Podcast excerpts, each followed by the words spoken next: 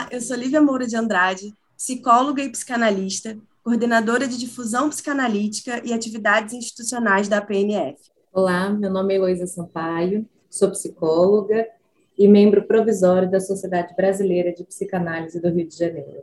Olá, sou Marina Gripe, psicóloga e psicanalista, membro da PNF, e esse é o podcast Palavra de Psicanalista, da Associação Psicanalítica de Nova Friburgo. Esse é um espaço para conversar com vocês sobre temas do cotidiano, arte e cultura, a partir de um olhar psicanalítico. Participe! Envie suas sugestões e comentários para o e-mail palavradepsicanalista.gmail.com. No episódio de hoje, da margem de onde se fala um lugar de falha, temos como proposta pensar a formação do analista sob a ótica de seu contexto sócio-histórico, territorial e político. Pensar essa formação a partir da nossa cultura, marcada pela herança colonial, pelo racismo, pela ditadura, pelo feminicídio, pela transfobia, pela enorme desigualdade, pelo neoliberalismo. É interessante pensar a psicanálise como um saber que sustenta um posicionamento contra a alienação, propondo reflexões sobre as naturalizações do sistema, considerar as questões sociopolíticas que envolvem o sujeito, o que compõe o sujeito. Freud, em Psicologia das Massas e Análise do Eu, defende que a psicologia individual não deve se colocar em posição de ignorar as relações do indivíduo com os outros, pois algo a mais está envolvido na vida mental do sujeito, como um modelo que esse possui ou um objeto a que se refere. Indica-nos que a psicologia individual é indissociável da psicologia social, na medida em que o sujeito se encontra em relação constante com a sociedade. Podemos considerar que não há forma de dissociar o sujeito de seu contexto. Porém, não podemos nos arriscar em cair num discurso puramente sociológico, enquadrando esse sujeito em seu meio, pois assim podemos cair num problema de homogeneização de nossas subjetividades, e isso não nos permite construir formas de subversão, formas de saída da alienação. Como levar em consideração aspectos contemporâneos da cultura de forma crítica e politizada, mas ao mesmo tempo preservar o que age como baliza dentro da teoria. O que deve ser preservado? Quais são os autores que temos lido? Como temos construído a psicanálise brasileira hoje? Essas são algumas questões que vamos conversar hoje com o nosso convidado Lucas Trindade, psicanalista, mestre em teoria psicanalítica pelo UFRJ e doutorando em psicologia no eixo Clínica e Cultura pela UF. Seja bem-vindo, Lucas. Oi, pessoal, obrigado pelo convite. Vamos trocar essa ideia aí que acho que tem muito a ser dito sobre formação, cultura, clínica. Sim, Lucas, a gente queria ouvir um pouquinho o que você tem a nos dizer sobre o que você pensa né, em relação à construção do analista, ao, à escuta do analista a partir do contexto em que esse analista está inserido, como que se constrói essa formação, o que, que você pensa a partir disso? Eu tenho estado muito tocado por esse tema, desde que o Preciado, Paul Preciado, foi convidado a falar no evento da causa freudiana, no fim de 2019. E dentro de sua fala, intitulada Eu Sou o Monstro que Vos Fala, ele começa a questionar algo sobre o funcionamento da psicanálise, no sentido de que ele vai produzindo denúncias que colocam em questão a formação do analista, de que modo e de que lugar os analistas se colocam na esfera política e também numa esfera de formação. Essa fala, no fim de 2019, traz à tona aspectos culturais, né, como a transfobia, o racismo, o sexismo. E eu acho muito curioso porque foi feito justamente num período muito que antecedeu a pandemia e traz à tona, a partir de estatísticas, essa ferida social que nós temos. Né? Então, assim, ficamos sabendo sobre o aumento nos casos de violência contra a mulher. Tivemos muitos casos de suicídios na, na, na população LGBT+. Houveram momentos críticos e terríveis sobre o racismo ao longo do mundo como George Floyd, por exemplo. Então, acho que essa fala do Preciado, ela coloca a psicanálise no divã, ela coloca os psicanalistas a pensarem. E é curioso pensar também que os psicanalistas, logo depois que essa fala foi feita, começaram a produzir respostas, questionando o Preciado, e muitas das respostas vibravam no sentido de que ele não tinha entendido muito bem a teoria, que diferença sexual não é a mesma coisa que binarismo sexual. Enfim, eu estranhei esse movimento no sentido de que achei que os psicanalistas traíram algo da própria psicanálise, que é pensar no só depois. Então, essa fala do Preciado me marca e me faz pensar sobre, sobre esse lugar, né? esse lugar de falha, esse lugar de falha, né? é um lugar de falha da cultura, né? É, onde os sujeitos minorizados socialmente se reúnem, se organizam para reivindicar algo que façam com que eles se protejam de uma violência, né? de uma violência cultural e radical. Né? Então, a fala do Preciado vai um pouco nessa direção. E é muito interessante, né, esse vídeo, esse texto do Preciado, a gente vai colocar ele na, na descrição aqui do podcast, né, porque é uma sacudida na gente, né, assim, peraí, da onde que você está falando, né, é, ele fala sobre as mulheres, né, como se as mulheres, assim, a gente não está no século XIX mais para a gente falar sobre as mulheres na psicanálise nesse, desse lugar, né, as mulheres que, so, que sofrem violência, as mulheres, né, que são sempre, de algum jeito, é, são colocadas num lugar quase de minoria mesmo, né? Assim, de certo sentido. Mas, Lucas, eu queria saber um pouco o que você pensa, né? Sobre o que seria é, a gente considerar a dimensão sociopolítica do sofrimento. Como que a gente trabalha, como que a gente leva isso para a clínica, como que você leva isso para a sua clínica? É, essa é uma pergunta também que eu vou me fazendo, né? Assim, no sentido institucional da psicanálise, teórico, mas também prático. E uma pergunta que me leva a retorno no né, o retorno tempo, como Freud viu a clínica, né, como que a clínica foi fundada e também como Lacan foi desdobrando isso. A gente precisa pensar que a psicanálise ela nasce nos corredores de um hospital psiquiátrico, onde mulheres diagnosticadas como histéricas eram encarceradas e submetidas a tratamentos horríveis e mortificantes. Um corpo que já estava mortificado, um corpo e uma subjetividade que já estavam mortificados pela cultura continuam sendo é, mortificados pela medicina. Né? Então, essa fala encarcerada das histéricas pôde ganhar um outro corpo a partir da escuta de Freud. Né? Então, é um movimento da cultura que faz a psicanálise nascer. Então, eu sobre a minha clínica, eu penso muito desse lugar. Então, acho que hoje, mais do que nunca, é preciso poder botar para conversar os textos clássicos, né, da psicanálise com outros, com outros textos, sobretudo textos sociais, né? Assim, acho que Freud mesmo já deu essa pista quando, em 1930, ele escreveu Mal-Estar, Mal-Estar na Civilização. Ele começa o texto dissecando uma cidade, que é Roma. Ele vai falando ali da construção da cidade. Ao longo do texto, ele vai mostrando como que o, o social, o funcionamento social não difere muito do, do funcionamento do aparelho psíquico. Então, é para a gente poder ouvir o inconsciente do sujeito na clínica hoje, a gente precisa poder também estar tá entendendo o que acontece na cultura. Né? Então, proponho muito um diálogo dos textos clássicos de Freud e Lacan com Lélia Gonzalez, Jamila Ribeiro, Grada Quilomba, J. Mombassa, né? São pessoas e o próprio Preciado. Acho que são sujeitos aí que estão trazendo algo da cultura que muito dialoga com os efeitos aí da psicanálise, né? Então, poder fazer esse movimento inverso. Não é a psicanálise que, que vai até a cultura. É a cultura que produz movimentos analíticos que fazem o analista trabalhar, seja na clínica, seja em suas pesquisas. Então, eu tenho pensado a minha clínica hoje numa tentativa de, desse retorno histórico. Quais foram os movimentos de Freud?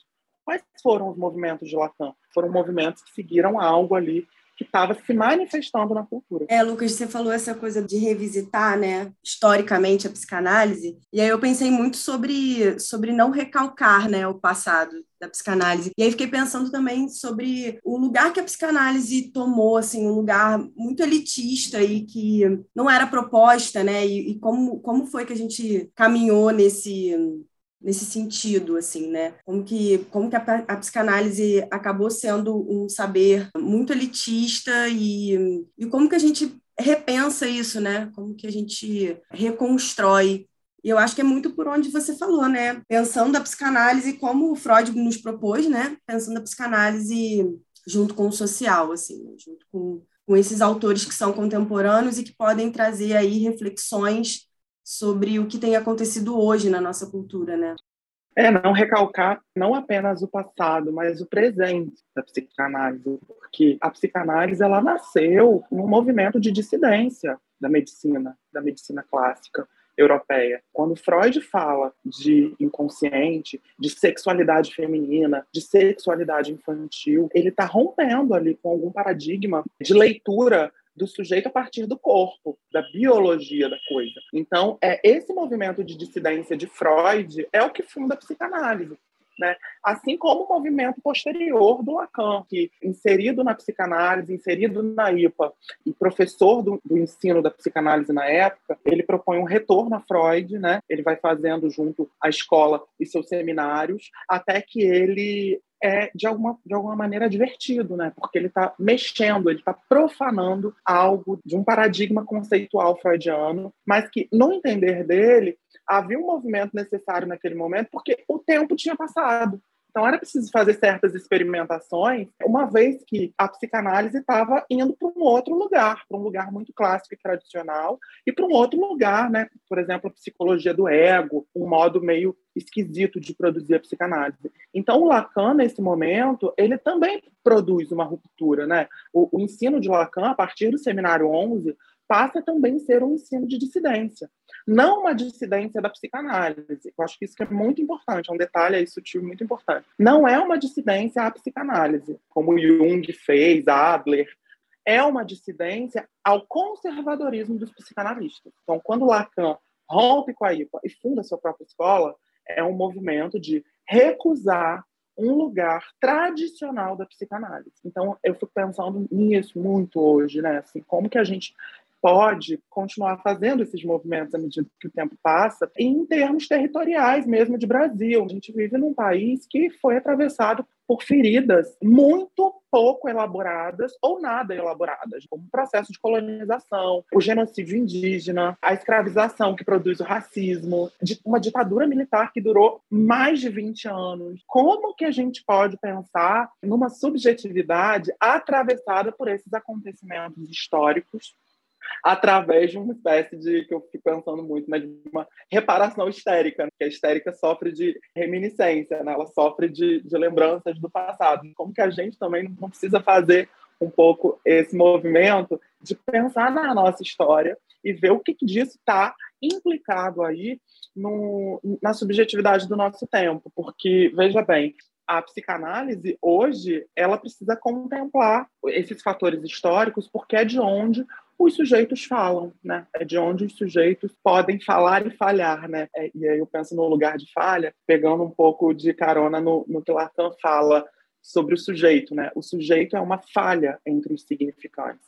Então, para a gente que escuta na clínica, a gente sabe que nem tudo que o sujeito diz é material clínico. Tem alguma coisa que é muito mais preciosa, que é o que falha, é o que é, é o que acerta pela via do, do inconsciente. Então, atos falhos, sonhos, a, é, aquele momento onde o sujeito gagueja, ele desliza, alguma coisa de muito íntimo e radical aparece naquele momento. Tem algo sobre a falha do sujeito, né, sobre a falha dessa estrutura simbólica que aparece como uma verdade aí do inconsciente. E na cultura eu não consigo deixar de ver que isso acontece nesses movimentos aí, né, nesses movimentos de enlaçamento social e de produção intelectual também. Os feminismos negros, os transfeminismos, a teoria queer, tudo isso está num processo. É, é, todos esses grupos estão num processo de reivindicação no sentido de uma hierarquia social. Então, algo de muito precioso aparece daí, surge, né? Algo insurge aí como uma verdade, né, da cultura do sujeito. Então acho que precisamos estar atentos a esse movimento. Está falando, né, Lucas, de dar ouvido, assim, eu vejo muito como dar ouvido às diferenças, né? Algo que a gente não pode realmente tapar, assim, é, não querer saber, né? Justamente querer saber disso. E é algo que atravessa não só os sujeitos que chegam na clínica, mas também a nós, analistas de informação, analistas, enfim, mas que estão ouvindo. E é muito interessante também essa questão do que você falou de Freud e Lacan, né, como transgressores de algum jeito, porque eles são transgressores de uma universalidade, né? Então, tem sempre a crítica da psicanálise tentar universalizar algo, é, mas, assim, em seus primórdios, ela quis, pelo contrário, né, contestar uma universalização, que era a universalização da racionalidade, né, do primado da consciência, que vem desde muito lá atrás, né, na construção da racionalidade, é, que era, assim, uma, uma tradição, né, que era a tradição do, do, pensamento, mas que eles, assim como Nietzsche, né, na filosofia, assim como outros, outros pensadores, e aqui eu marco que são pensadores sempre que a gente destaca europeus, e isso não é à toa, né? Mas que são pensadores também que, que desafiam aí essa questão da, da racionalidade né, e da universalidade. Então, acho que é esse exercício de sempre da gente se questionar, da gente pensar, da gente sustentar isso, que é a nossa prática, né? Sustentar o que, que a gente tem, o que a gente tem feito, o que a gente tem pensado, é, questionar também as, os pensamentos vigentes, né, em relação à nossa cultura, em relação ao que é dito, né? Acho aí do que está sendo dito pelos pensadores atuais.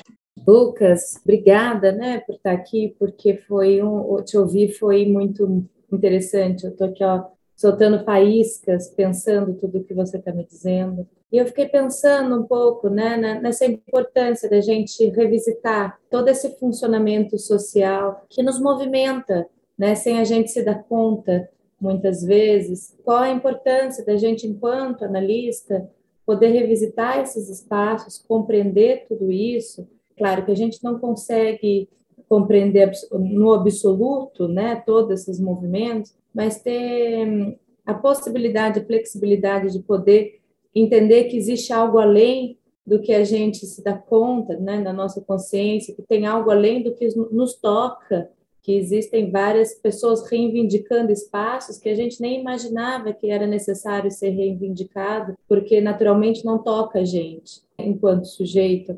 Então, eu fiquei pensando isso na formação do analista, na importância da nossa análise pessoal, na importância da gente poder dar espaço para essas outras coisas, para que as nossas escutas possam ser analíticas, porque ao mesmo tempo, né, ter essa consciência de toda essa movimentação, se ela não for analisada, né, e a gente não resguardar aquilo como experiência nossa, eu fico pensando o quanto pode ser uma faca de dois gumes, porque ao mesmo tempo que a gente tem a consciência daquilo e a gente pode ouvir o outro, a gente também pode se identificar e aquilo virar algo nosso, meu e do paciente. Porque eu posso viver a mesma experiência do meu paciente, mas tem algo que é meu e tem algo que é do meu paciente. Né? E eu fiquei pensando um pouquinho nisso, nessa busca, por exemplo, em algumas sociedades e de alguns colegas meus que são negros, de pacientes negros que buscam eles por eles serem negros e, e, foi uma discussão que a gente teve recentemente do quanto isso é precioso, mas também perigoso, né? Perigoso no sentido, talvez eu não escute uma, de forma tão limpa, porque aquilo que dói nele dói em mim também, né? E eu talvez não tenha resolvido tão bem aquilo. Então, foi uma conversa, né, da importância dessa análise pessoal do analista. E eu queria ouvir um pouquinho de você sobre isso. Não, eu acho que a análise pessoal ela é fundamental, né? Porque o processo de análise é um processo de divisão subjetiva, é um processo de questionamento, de interrogação e no fazer desse trabalho, algo de autoritário vai perdendo a força. Então, quando você traz esse dado né, de que pessoas pretas têm procurado analistas pretos, é um processo de identificação. Primeiro, a gente, antigamente, né, hoje também, de alguma maneira, a gente, abre, a gente abre a porta do nosso consultório ou da sala de atendimento dos CAP, enfim, é, dos nossos espaços de trabalho, antes da gente começar o exercício analítico, algo se dá ali em outra esfera, né? Do bom dia, boa tarde, menina, hoje está quente, né? Alguma coisa vai se dando ali numa preliminar que acho que comporta, sim, esse lugar de identificação. Mas é um lugar que, no manejo clínico, vai deslizando para outros lugares. Eu acho que isso, a J. Mombassa, é, ela traz isso, ela é muito assertiva quando ela traz isso. Né? Ela diz que os movimentos, os movimentos de lugar de fala, por exemplo, não estão falando de uma identidade, estão falando de uma posição. E aí ela faz esse, esse contraste né, entre identidade, que é algo fixo, algo de uma ficção, né? Um, um, um, fixo grande, uma ficção, e a posição, que é alguma coisa que vai deslizando, vai deslizando e vai seguindo, vai avançando. É, acho que a gente também pode pensar, por exemplo, quando Freud funda a psicanálise, lá em 1900, há uma intenção de comunidade ali, porque ele chama os amigos dele, judeus, para fazerem parte daquele corpo teórico e conceitual e prático. São os judeus que, que, que começam a, a, desdobrar algo da psicanálise e são os judeus que são perseguidos no período entre guerras, porque o nazismo começa a aflorar, esses mesmos analistas judeus começam a ser perseguidos, inclusive o projeto é, de psicologia social, de uma clínica social de Freud, e seus amigos que se dava nessa época também foi perseguido.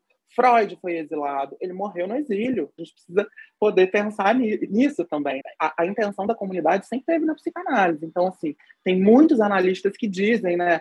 Ah, esse lugar do identitarismo não é com a gente, porque a gente tem que pensar no real, a gente tem que pensar no que vem do inconsciente. Não sei, não sei. Para mim, para mim é complicado a gente abreviar uma coisa tão complexa dessa maneira, porque a gente, se a gente ouve, se a gente lê essas produções, a gente chega na, na, numa fórmula muito simples. Quem, quem aponta um sujeito como preto não é a própria pessoa preta, é o colonizador, é quem consome esse sujeito, é a mulher ou as pessoas LGBTs. Então, a partir dessa nomeação e a partir dessa subalternização, esses sujeitos se juntam para tentar reivindicar outros modos de estarem no mundo. Isso é muito clínico também. Isso é muito clínico, porque produz uma divisão social, no tecido social, no tecido histórico. Então, tem alguma coisa aí que, assim como Freud faz né, no, no, no Mal-Estar na Civilização, é preciso olhar para a cultura, para a gente entender o funcionamento do aparelho psíquico. Porque não tem aparelho psíquico sem cultura. Não tem analista sem cultura né? E, inclusive a cultura, né? A, a partir daquela fala de não Preciado, né? sujeito sem o outro. Justamente, não existe sujeito sem o outro. Ótimo. A partir daquela fala do Preciado, pensando muito nisso. Como que a cultura que coloca a psicanálise no divã. A cultura analisa a psicanálise. É, Lucas, eu fiquei pensando aqui agora sobre essa sua última fala, né? A cultura analisa a psicanálise e o quanto que a gente se coloca num lugar também muito muito superior, né? Enquanto o que analisa. E, e, que lugar é esse que a gente se coloca, então, agora, em que a gente se vê como possíveis analisando, sendo na, na, na nossa análise pessoal, como a Heloísa trouxe, ou sendo a partir disso, né, desse contexto social, do movimento que a cultura faz e que nos provoca, né? Eu acho que é sobre a gente conseguir escutar também essas provocações e, e, se permitir tocar, ser tocado né, por essas provocações culturais, esses movimentos culturais, esses movimentos sociais históricos muito fortes, e que eu acho que nos fazem, eu digo no, nós como um todo, assim, né? automaticamente quase que rejeitar, né? E eu acho que precisa de um pouco de sensibilidade para a gente perceber o que, que é que, que a gente precisa ouvir a partir desses movimentos. Sim, é, fico pensando muito no seminário 11 de Lacan, que é o seminário onde ele inaugura algo dessa ruptura com a IPA. E ele vai falando ali nas entrelinhas do primeira, da primeira lição, que chama A Excomunhão, alguma coisa da ordem da, da censura. Ele fala de censura, ele fala de, de resistência às liberdades. E nesse momento, esse seminário se dá em 1964 nesse momento acontece o golpe militar no Brasil. Então, Lacan está falando de censura e de é, interrupção das liberdades na Europa e acontecer um golpe militar no Brasil é uma coincidência grande demais para a gente não se abalar. Né? Tem alguma coisa no tecido histórico, mais uma vez, que traz à tona efeitos do inconsciente, né? Assim, pensando nisso. E é nesse, é nesse seminário também que ele dá esse nome. Fui excomungado. Eu não fui banido, eu não fui expulso, eu fui excomungado. Ele escolhe essa palavra. E a escolha desse significante denuncia uma posição dele, né, de ter sido retirado, extraído, subtraído de um lugar, mas denuncia, sobretudo, quem retirou, quem subtraiu, né? Quando ele fala excomungado, excomunhão é uma palavra cristã, religiosa, né? Então, ele denuncia que algo da, da, da IPA funcionava em termos religiosos, termos completamente conservadores, que não podiam ser profanados. Então, esse nome é muito interessante. E aí eu fico pensando também até numa fala, né, numa contribuição que a Linda Quebrada é, traz, que quando ela vai falar de sujeitos subalternizados, né, ela não fala em minorias sociais, ela fala em minorizados socialmente acho que essa mudança de palavra muda todo o jogo, porque minoria social parece alguém que aponta de cima e diz: olha, tem alguma coisa aqui que é maior e menor. E ela, quando ela traz o minorizado socialmente, ela bagunça um pouco aí esse campo da linguagem e produz aí um questionamento, uma divisão. Mais uma vez, a cultura trazendo elementos importantes para a gente pensar a nossa, nossa prática clínica, teórica. Essa questão que você falou do minorizados me fez pensar assim, não sei o que vocês pensam sobre isso, se tem a ver ou se eu estou viajando, mas me fez pensar sobre minorizado, me deu uma sensação de, de ser colocado nesse lugar por outro. Então, é, é uma provocação, acho que dela nesse sentido, né? De nos colocaram nesse lugar de minoria, né? Nós fomos minorizados. E aí, quando você falou da, da excomunhão do, do Lacan, eu acho que, que tem um, um, sentido também, tinha muito esse sentido na época de um, de um amaldiçoamento, né? Um, um amaldiçoado ali pelo o que está sendo excomungado, o que está sendo excluído, retirado, mas que tem algo ali nele que como uma maldição, né? Uma coisa um, Lívia, eu fiquei pensando no conceito o estranho, né?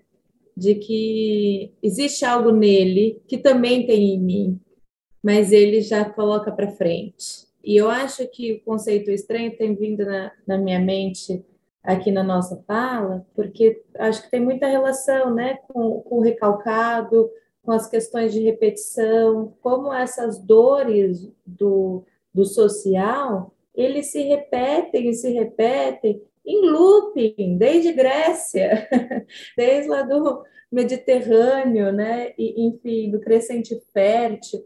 Aquilo tudo, quando a gente estuda história, a gente fala, nossa, é a mesma coisa, só mudou a roupa. E a gente vem em looping vivendo a mesma história, o mesmo enredo. Enfim, eu acho que é muito interessante isso. Que a Luísa falou me lembrou de uma fala do Foucault, assim, mas do estudo da hermenêutica, que, que a gente precisa sempre tomá-lo como algo que é circular mesmo, né? Porque tem perigo se a gente tomar como um, um linear ou se não um, um progresso, né? A, a, história da humanidade nunca é progressiva, né? Vai sim é circular, ela realmente vai se, se repetindo, né? E acho que Lívia não viajou de maneira nenhuma, tem tudo a ver essa fala. E o Lucas também falando né, dessa posição subalternizada, me lembrou do texto da Spivak, né, que ela vai falar, pode o subalterno falar? Não é algo mais que quem subalterniza que tem que dizer, né? É algo que agora, peraí, é minha vez de colocar algo da minha experiência, da minha fala, do meu sofrimento. E é, acho que a gente se sensibilizar para essa escuta, né, para esse lugar para esse para essa posição, né?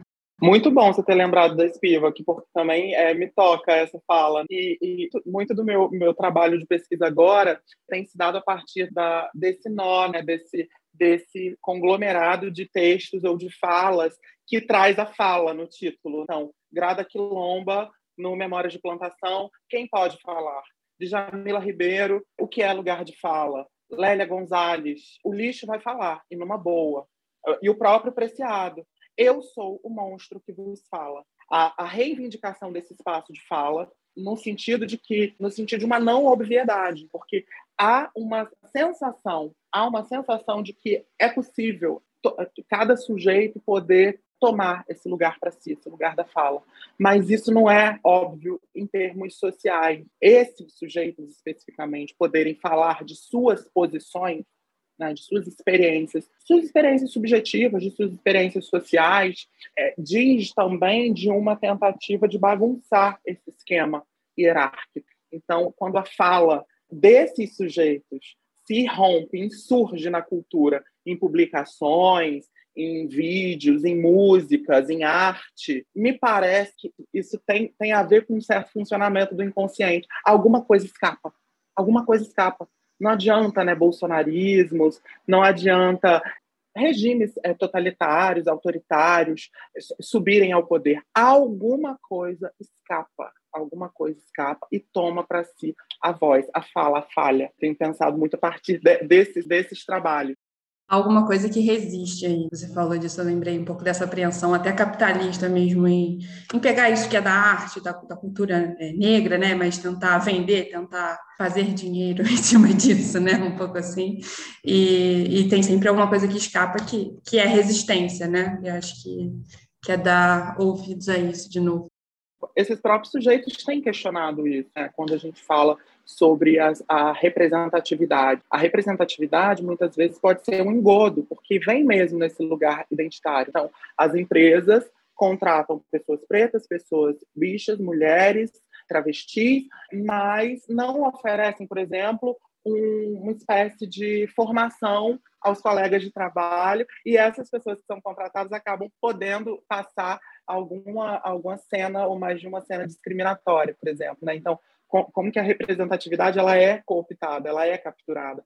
Por isso que eu penso muito também em comum meu pensamento junto com a J. Mombassa, né, que ela fala sobre esse lugar da posição, não da identidade. Preciso reivindicar algo de, de uma certa posição, não de uma identidade, porque esse, esse debate da representatividade da identidade já foi assimilado, absorvido, capturado pelos sistemas de poder, pelo neoliberalismo, enfim, tem alguma coisa aí, né, que é sutil.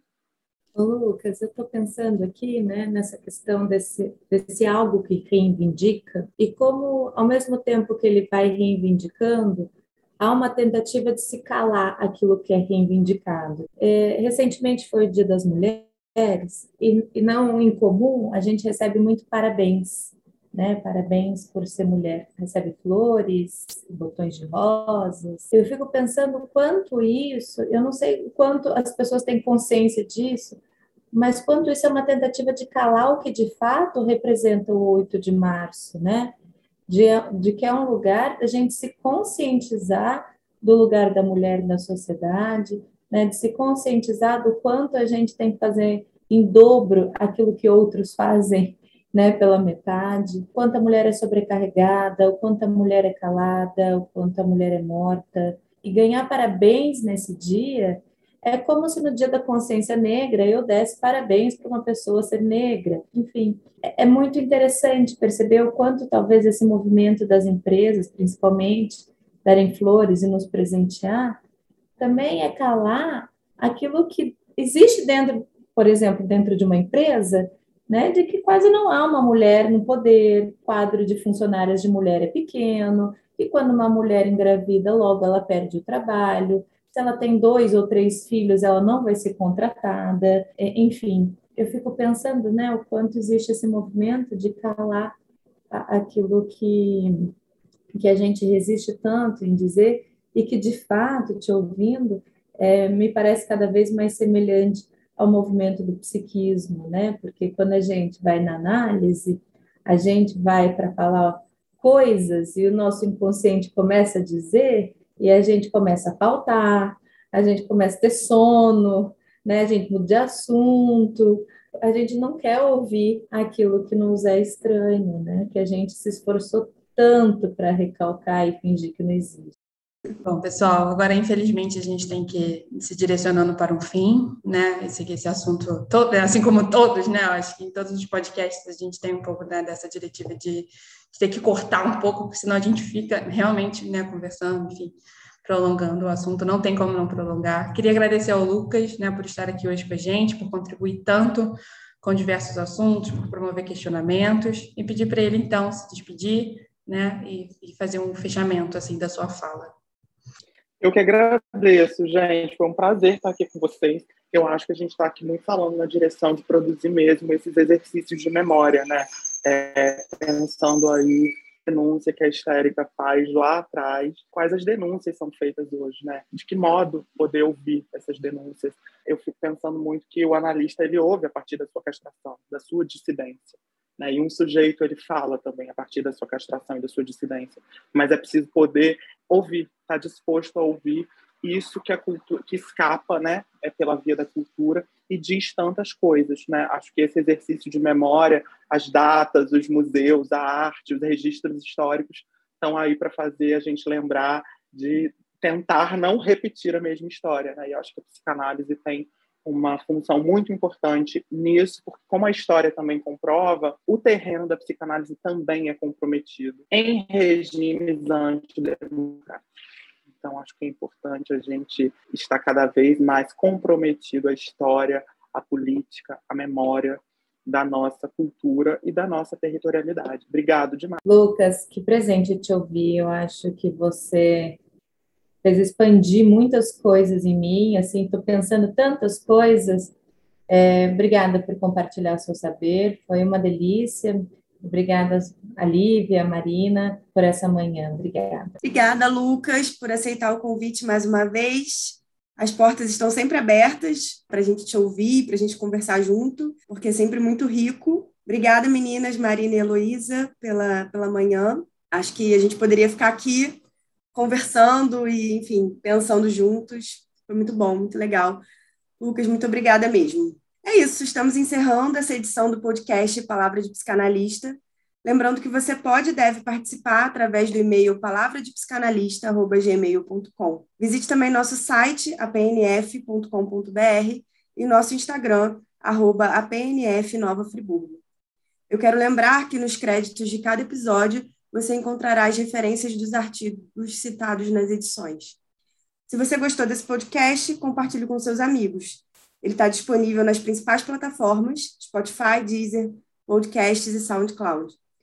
Basta você baixar o aplicativo, assinar o podcast, e assim, toda vez que for editado um novo episódio, você será avisado automaticamente. Até a próxima!